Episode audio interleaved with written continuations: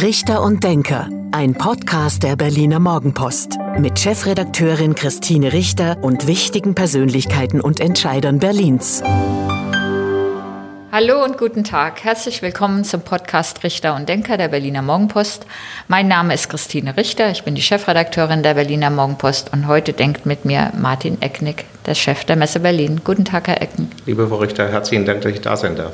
Vielen Dank dass Sie zu uns an den Kudamm gekommen sind. Die Messe Berlin ist ja nicht weit entfernt. Wir treffen uns heute persönlich. Wir sind beide geimpft, haben wir vorhin festgestellt.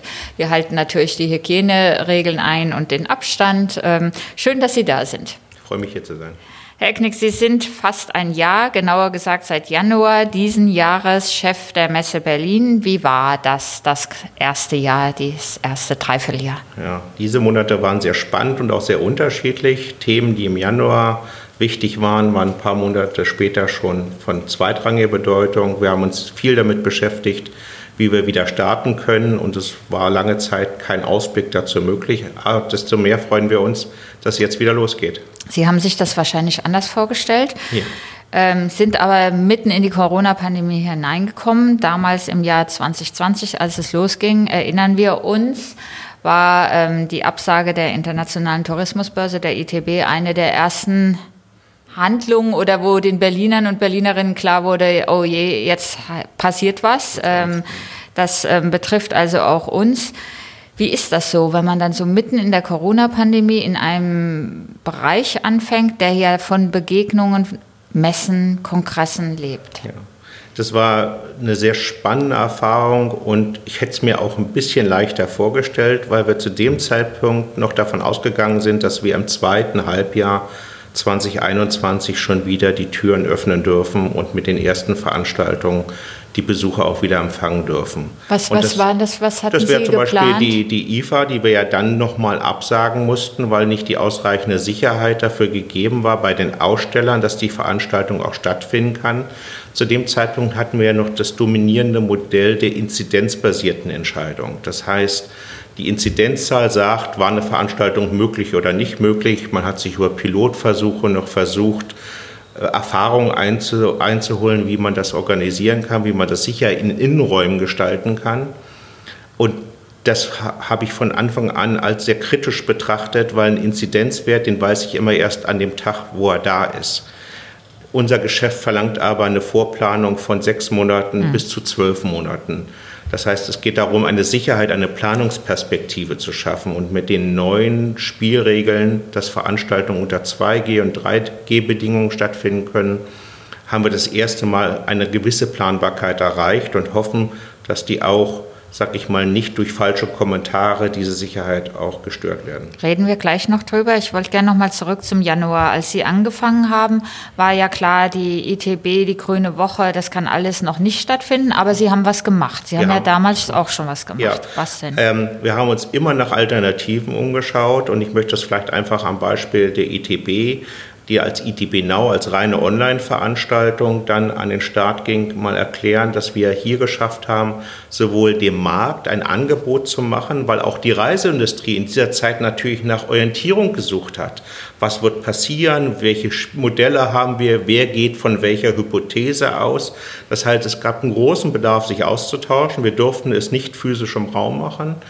Und dafür haben wir eben eine Online-Version gebaut, die aus meiner Sicht auch sehr erfolgreich und sehr umfänglich war. Sie war nicht komplett kostenlos und hat den Marktteilnehmern eine gute Möglichkeit gegeben, sich über die Trends zu informieren, sich miteinander auszutauschen und vielleicht auch den einen oder anderen Deal miteinander anzubahnen. Also wir haben gutes Feedback dazu bekommen, aber wir haben auch natürlich gehört und gesagt bekommen, noch schöner wäre es, wenn wir zusammen sind. Ja, auch die Besucher fehlen. Ja, es kann ja keiner hinkommen und sich informieren über das, was der neue Trend ist, eben außer, ähm, außer online. Ja. War denn das Interesse jetzt auch ähm, der Veranstalter oder der Aussteller, der klassischen Aussteller, das war schon da an dem Austausch?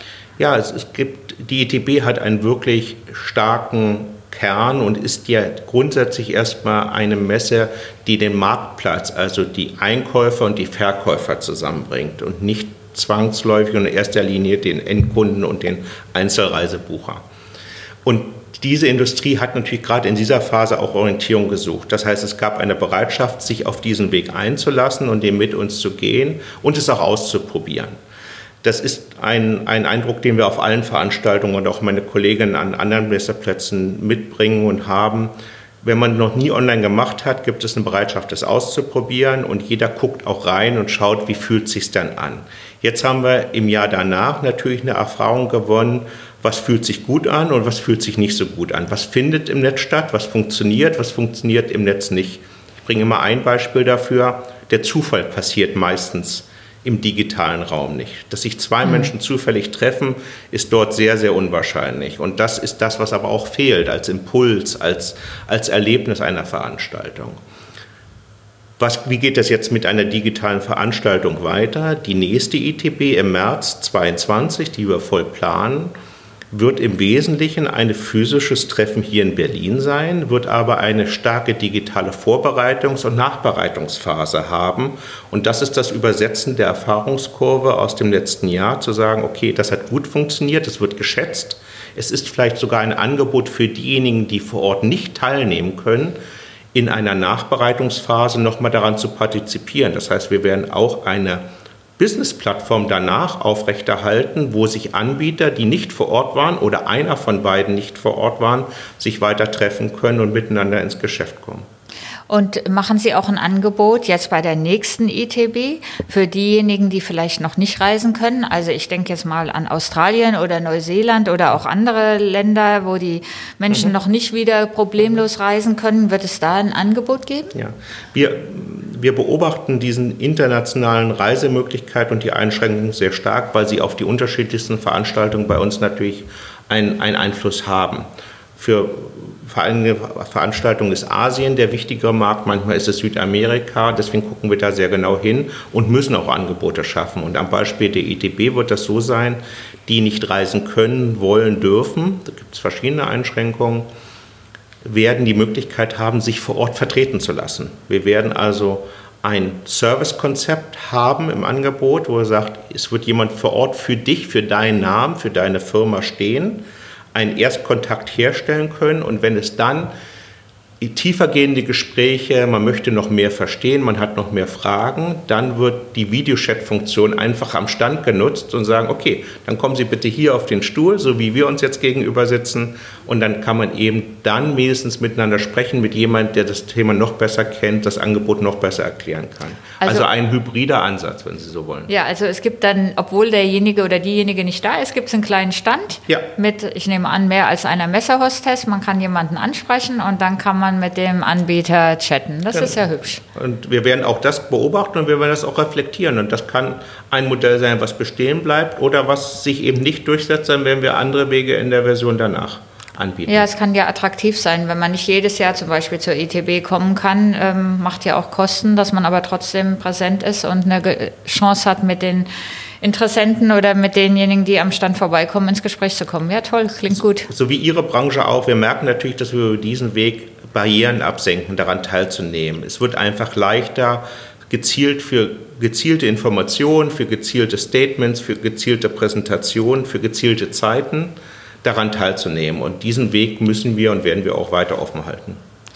Vor der ITB findet Ende Januar die Grüne Woche statt. Ähm, Sie haben jetzt gerade mitgeteilt, sie wird stattfinden. Sie wird auch als Präsenzveranstaltung stattfinden. Erzählen Sie uns, wie ist da Ihr Konzept? Wie viele Leute kommen? Wie sieht es aus? Wir möchten gerne so viel Besuchern die Möglichkeit geben, an der Grünen Woche teilzunehmen, die guten alten Erinnerungen, aber vielleicht auch ein paar neue dazu zu gewinnen.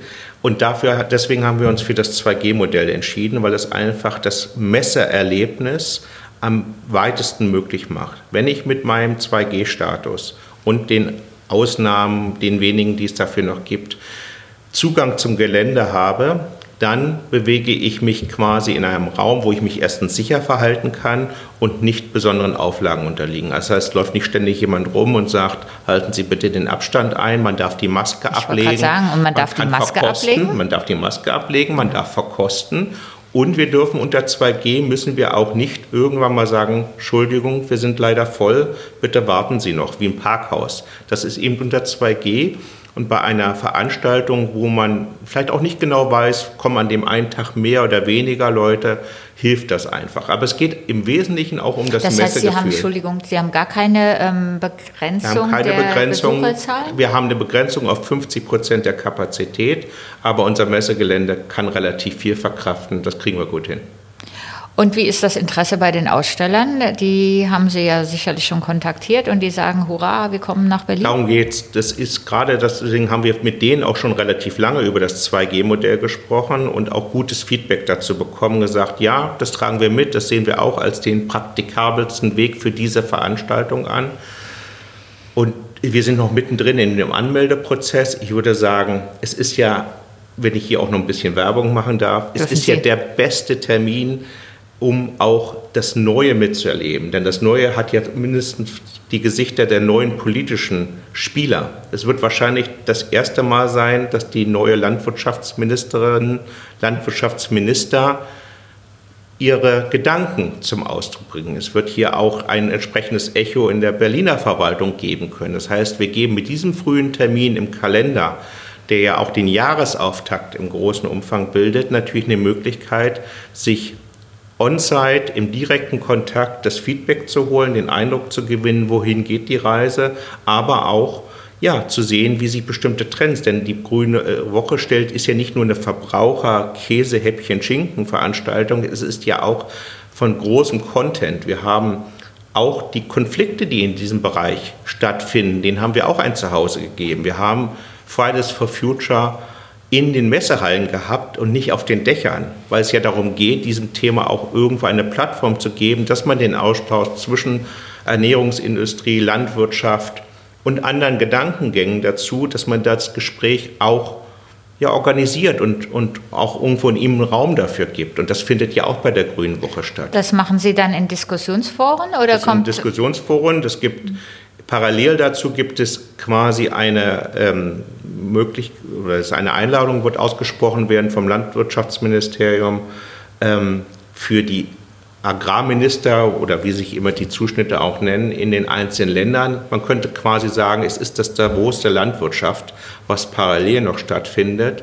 Und das ist auch ein gerne angenommener Termin. Wir werden dem Bundesministerium für Ernährung und Landwirtschaft auch eine Halle bauen, in der sie ihre Themen auch entsprechend platzieren kann, ihre Foren gestaltet. Also es geht auch ganz viel um die inhaltliche Auseinandersetzung, aber auch um das geschätzte haptische Erlebnis. Wir hatten ja in der Vor-Corona-Zeit in Berlin auch viele Demonstrationen von ähm, Landwirten mit ihren Traktoren. Ähm, bekommen die auch Raum bei der Grünen Woche? Die sind, die sind eigentlich da.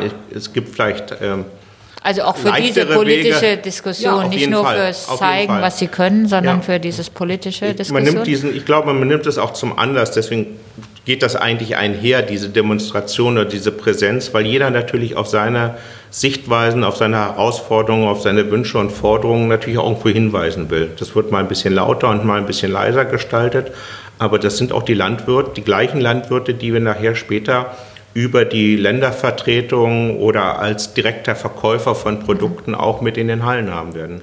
Und Fridays for Future wird auch eingeladen. Wir werden einen Weg, wenn Sie kommen möchten, werden wir einen Weg finden, Ihnen Raum zu geben. Gut, lassen Sie uns noch über ein paar andere Themen, über die Zukunft der Messe ähm, etc. sprechen oder auch über die Zukunft des ICCs. Zuerst mal die Wirtschaftssenatorin von Berlin, Ramona Popp, hat angekündigt, dass sie nicht mehr als Senatorin zur Verfügung steht. Ähm, sind Sie zufrieden damit? Ich habe das heute auch vernommen, ich habe das auch gelesen, das ist das Gute an, an Nachrichten äh, und, und, und Zeitungen, dass sie solche Nachrichten auch schnell verbreiten. Daher weiß ich es jetzt auch. Natürlich wird es für uns wichtig sein, wer wird die Nachfolgerin und wer wird der Nachfolger oder der Nachfolger. Ähm, aber es ist nicht nur für uns originär wichtig. Als Landesbetrieb, der hier auch einen Wirtschaftsförderungscharakter ja darstellt, ist das natürlich immer wichtig, ob man mit seinen Sichtweisen und seinen Perspektiven gehört wird. Aber ich glaube, wir sind hier auch im Dreiklang für alles, was eine Messe, und wir erleben das ja Rückmeldungen der Hotels, die sagen, uns fehlt das Messegeschäft. Wenn ich ein, zwei Taxifahrer fragen würde, würden die mir wahrscheinlich das Gleiche sagen. Aber ich glaube, auch da ist die Spannbreite derer, die mit uns hoffen, dass wir gute Messen, erfolgreiche Messen dass wir aufmachen dürfen, dass wir die richtigen Antworten für die Zukunft haben die daran mitpartizipieren, wird eigentlich jeden Tag größer. Und ich glaube, die Frage ist nicht nur für die Messe Berlin wichtig, wie wird das Thema positioniert, sondern für die gesamte Stadt ist das eigentlich ein sehr wichtiges Thema. Ich würde sagen, dass wir in den Vorgesprächen, die wir auch vor der Wahl auch schon hatten, es geschafft haben, diese Bedeutung auch irgendwie transparent zu machen. Und wir sind ja auch im Koalitionspapier von Rot-Grün-Rot auch irgendwo mit erwähnt als eins der Themen, mit dem man sich auch gezielt auseinandersetzen will. Fühlen Sie sich denn gut behandelt in, der, in, den, in den Monaten, in denen Sie da sind? Für die Zeit davor können Sie ja nicht, ähm, nicht sprechen, aber in diesem Dreivierteljahr fühlen Sie sich denn vom Senat gut behandelt? Wir müssen erstmal ganz vorneweg natürlich auch dankbar sein dafür, so einen Gesellschafter zu haben, der einem wenigstens schon mal die finanziellen Mittel dafür zur Verfügung stellt, dass man den Betrieb weiterlaufen lassen kann.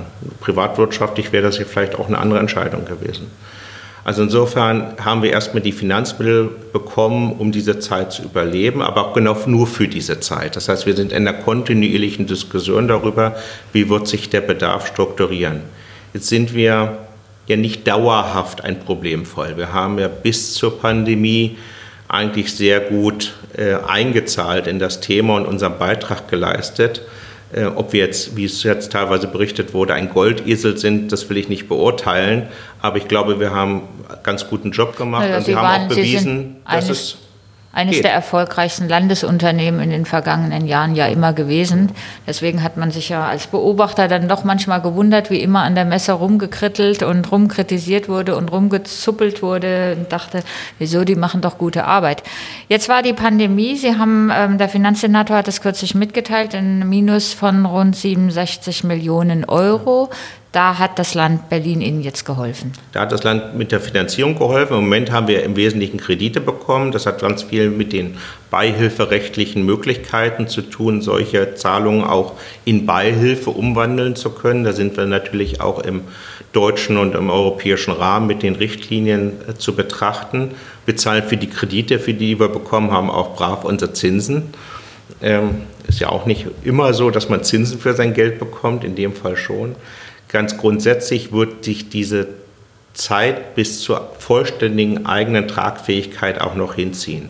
Das hat ganz viel damit zu tun, dass die Pandemie eben jetzt so lange gedauert hat, wie sie gedauert hat. Und noch dauert. Und wir werden auch in 22 noch weit weg sein von einem normalen Jahr. Wir werden aber zum Glück in einem Jahr sein, wo wir schon wieder viele Sachen machen können. Und von dem neuen Nullpunkt müssen wir uns dann wieder hocharbeiten. Was werden Sie denn 22 schon machen können?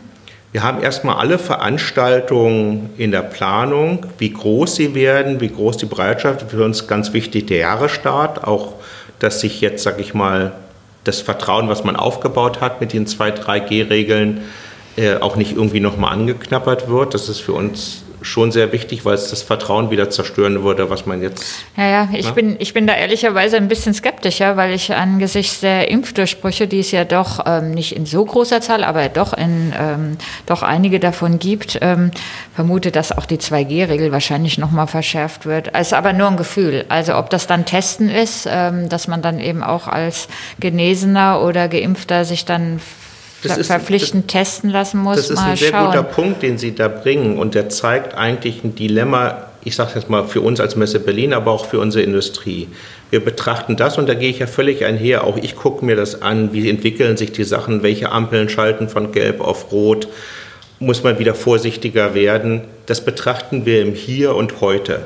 Auf der anderen Seite reden wir über Sachen, die im Januar, Februar und März nächsten Jahres stattfinden. Und genau das ist die Schwierigkeit, immer zu sagen, inwiefern tun Entscheidungen, Statements einer Sache in der Zukunft weh. Vielleicht hätten wir auch eine IFA machen können, wenn wir gewusst hätten, in welchem Zustand wir im August ganz sicher sind. Das wusste nur keiner. Und das wird uns ja, auch ja, noch eine Weile begleiten, ehrlicherweise. Ich glaube aber nicht, ich hätte keine Indikation und wüsste auch nicht, warum man es komplett in Frage stellen sollte. Ja. Und wenn man jetzt nochmal zum zusätzlichen Testen kommt, auch da werden wir einen Weg dazu finden, aber es wird sicherlich auch ein paar Besucher dann abhalten. Da ist Ihr Geschäft natürlich auch besonders kompliziert, weil Sie so einen langen Vorlauf brauchen ja. und nicht ja. innerhalb von vier Wochen genau. eine Messe, ähm, Messe organisieren können. Das versteht ja auch, ähm, auch jeder. Gut, also Sie planen die großen Messen, die Frot Logistica, die IFA wahrscheinlich dann auch wieder. Das, das kommt ja alles, das haben wir. Aber wir haben auch natürlich ähm, nicht ganz so prominente, aber nicht weniger schöne äh, Projekte am Start. Wir haben auch immer in der Möglichkeit, bei uns Kongresse abzuhalten, Parteitage. Der haben City wir uns bewiesen. der City Cube, selbst die Koalitionsverhandlungen finden jetzt bei der Messe Berlin im City Cube. Also da, wenn, da freut wenn man sich was, als Berliner. Wenn das was wirst, dann kleben wir eine Tafel an die Wand und sagen, hier hat alles mal angefangen. Also genau. ja, aber ich vielleicht auch mal ein bisschen teasern.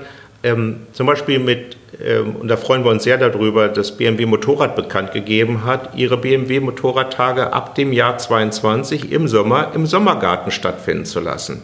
Und das sind dann die Erfolge der Arbeit äh, der Organisation. Ich freue mich mit Ihnen. Das ist auch doch ein tolles Zeichen für, für Berlin. Aber da wird, welcher Standort wird ähm, böse auf BMW sein? Ich glaube, BMW hat sich das sehr gut überlegt und auch mit allen Beteiligten. Es, es war der Süden Deutschlands, der das dann eben nicht mehr hat, aber auch die letzten zwei Jahre nicht hatte durch Corona. Gut, herzlichen Glückwunsch dazu. Sie haben aber auch noch Pläne für das Messegelände selbst. Ähm, da war mal vom Masterplan die mhm. Rede. Mhm. Ähm, steht der noch oder ist der auch mit Blick auf das Defizit jetzt erstmal on hold gestellt worden? Wir haben Masterplan sagt ja, das Wort sagt ja schon viel aus. Es ist der große Plan, er soll das große Bild liefern, er soll sagen, wie entwickeln wir uns in welche Richtung. Er ist über 15 bis 20 Jahre geschrieben worden und deswegen gibt es keinen Grund, ihn jetzt irgendwie vom Tisch zu wischen. Wir haben natürlich auf die Bremse getreten, gemeinsam mit dem Eigentümer, für den der Masterplan ja gemacht wird. Wir sind ja nicht Eigentümer des Geländes und der Hallen, wir sind ja Pächter.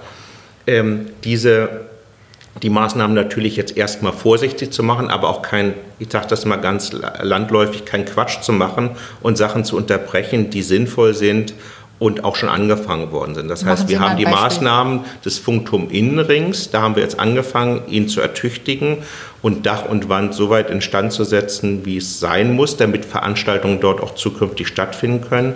Die haben wir jetzt weiter durchgezogen. Wir haben die Handwerker sowieso gehabt und man weiß, jeder weiß, wie schwierig es ist, gute Handwerker zu bekommen. Also haben wir da natürlich auch keinen Bremsklotz reingeworfen, um das anzuhalten, sondern die sinnvollen Sachen auch weiterzumachen.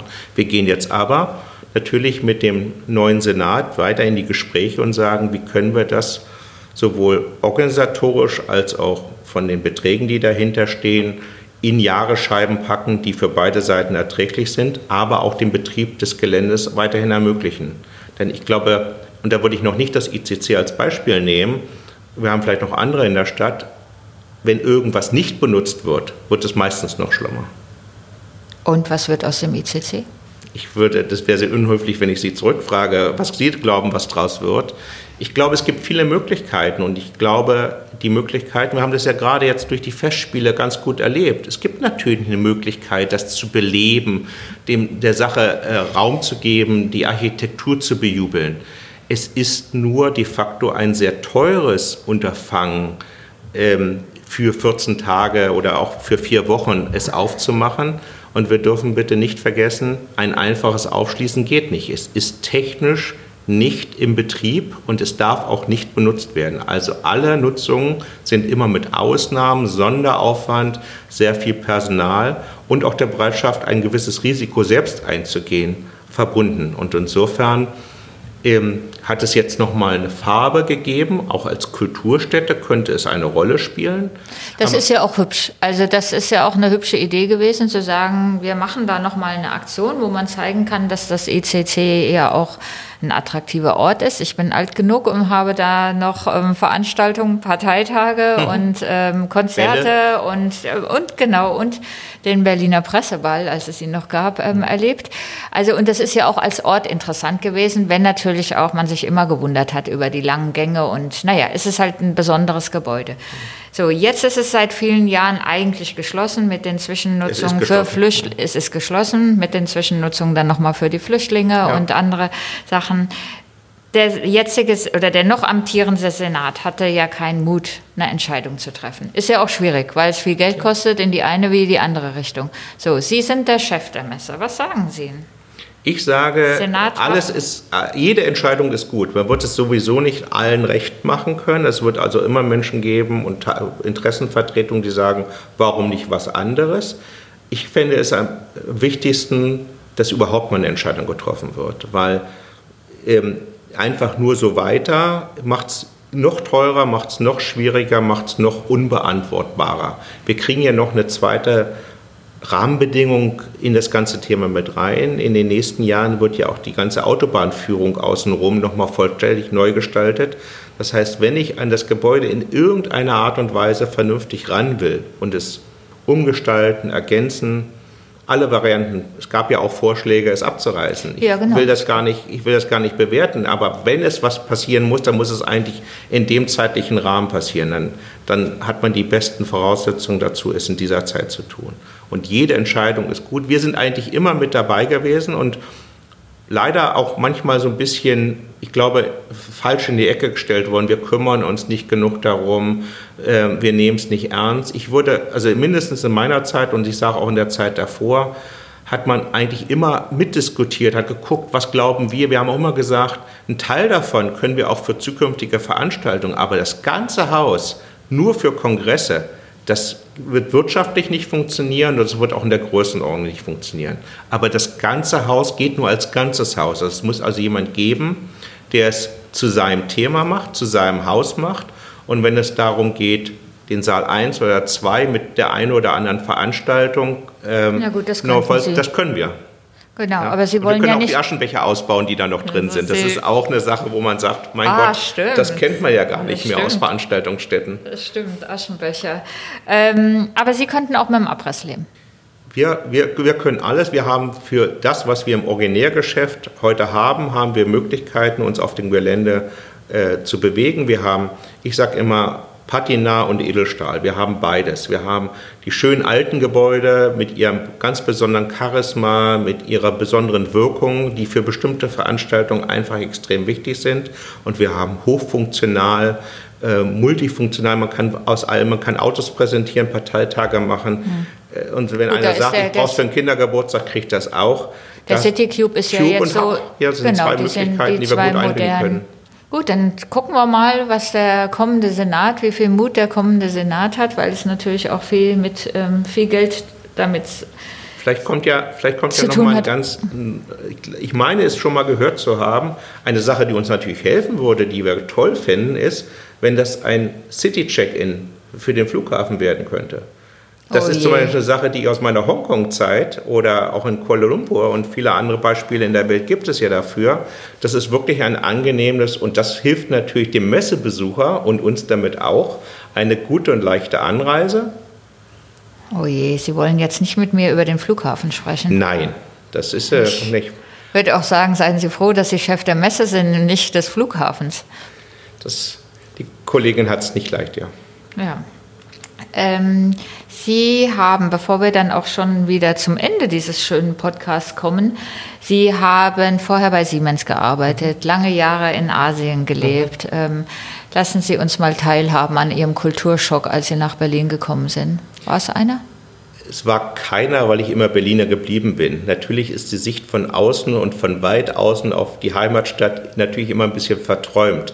Aber ich bin ja hier geboren, ich wollte nur sagen, gut bürgerlich, wohlbehütet aufgewachsen. Schloss Charlottenburg war quasi der Schlosspark, war mein Spielplatz. In der Nähe zur Schule gegangen. Das hat ja alles für mich dort stattgefunden und wir haben dieses Gefühl. Meine Frau ist auch aus Berlin. Eins der einer der beiden Söhne ist in Berlin geboren, der andere in Peking. Ähm, Berlin war immer Heimat und so haben wir es auch gesehen. Und ich glaube, das war auch die Motivation, äh, in diese spannende, nicht ganz vorhersehbare Tätigkeit auch einzusteigen. Die Messe Berlin und Berlin hat international vielleicht einen viel, viel besseren Ruf, als wir manchmal aus der Innensicht heraus glauben. Man nimmt das schon positiv wahr, es hat sich viel getan. Ähm, man glaubt auch, dass was manche Sachen können, wenn wir dann ab und zu mal beweisen, es funktioniert nicht ganz so gut. Dann wird das vielleicht hoffentlich auch da draußen gar nicht so wahrgenommen. Aber ich glaube schon, dass Berlin als Marke eine große, große Bedeutung und Zugewinn hat. Und wenn ich mal mit meinen chinesischen Kollegen auch so darüber gesprochen habe, wenn sie auf Dienstreisen waren, wo fahrt er denn hin und so, dann, dann gehen die schon auch nach Berlin, weil sie wussten, das ist wert, dorthin zu fahren. Bei zwei, drei freien Tagen einen dafür für Berlin zu verbrauchen, finde ich schon eine gute Quote. Also es war natürlich ich muss die Stadt für mich selbst wieder ein bisschen zurückgewinnen, neu erleben, neu lernen. Ja, ich war eine Weile nicht da. Ich bin jetzt nach 30 Jahren wieder nach Hause zurückgekehrt. Deswegen, ich sage ja, das waren ja ein paar Jahre, die Sie ja. in Asien waren. Hat Sie das ähm, auch verändert? Es muss mich verändert haben, weil natürlich so, ein, so eine Veränderung eines solchen Landes von innen zu erleben, das politische, das wirtschaftliche Wachstum, die Geschwindigkeit, die Denkweisen, wenn das keinen Einfluss auf mich gehabt hätte, wäre es ja fatal. Ähm, ich war aber auch immer ein bisschen abenteuerlustig und habe mich auch gerne auf neue Sachen eingelassen. Und insofern ist es eigentlich nur eine konsequente Fortführung. Das Abenteuer Messe Berlin. Das war fast schon das Schlusswort, Herr Ecknick. Wir kommen aber bei diesem Podcast zum Ende immer zu dem beliebten Spiel. Zehn Sätze zu Berlin, die mhm. Sie bitte vervollständigen. Und auf los geht's los. Mein Lieblingsort in Berlin ist Schloss Charlottenburg. Die Corona-Pandemie lehrt mich, dass wir noch nicht genau wissen, was es mit uns allen gemacht hat. Das werden wir erst in ein paar Jahren ablesen können. An den Berlinern mag ich ihre Art. Mein Vorbild ist habe ich kein spezifisches. Mein Lieblingsort in Asien ist Peking, Hongkong, Shanghai. gleich drei, sehr schön. Messen sind wichtig, weil? Sie der Zukunft eine Plattform geben. Kennenlernen würde ich gerne einmal. Ich hätte gerne Helmut Schmidt mal getroffen und zukünftig möchte ich gerne mal mit Elon Musk sprechen. Meine Freizeit verbringe ich am liebsten? Mit meiner Familie. Das war die Überleitung zu Satz 9. Familie ist? Wichtig und ohne wäre ich nicht da, wo ich heute bin. Und der zehnte Satz vom neuen Senat erhoffe ich mir? Die Relevanz und den Beitrag der Messe Berlin zum Wohle Berlins und seines internationalen Gesichtes bewertet, berücksichtigt und äh, unterstützt zu werden. Vielen Dank. Das war der Podcast Richter und Denker heute mit Martin Ecknick, dem Chef der Messe Berlin. Vielen Dank fürs Zuhören. Das nächste Mal ist zu Gast Ralf Wieland, der langjährige Präsident des Abgeordnetenhauses in Berlin, der uns berichten wird und ganz frei jetzt erzählen kann, weil er nicht mehr Präsident ist, ähm, wie das so war in seiner Zeit. Vielen Dank nochmal, Herr Ecknick. Schön, dass Sie dabei waren. Danke, ähm, auf Wiederhören und Tschüss. Danke, Tschüss. Das war Richter und Denker. Vielen Dank fürs Zuhören. Schalten Sie nächste Woche wieder ein zu einer neuen Folge mit Berliner Morgenpost Chefredakteurin Christine Richter.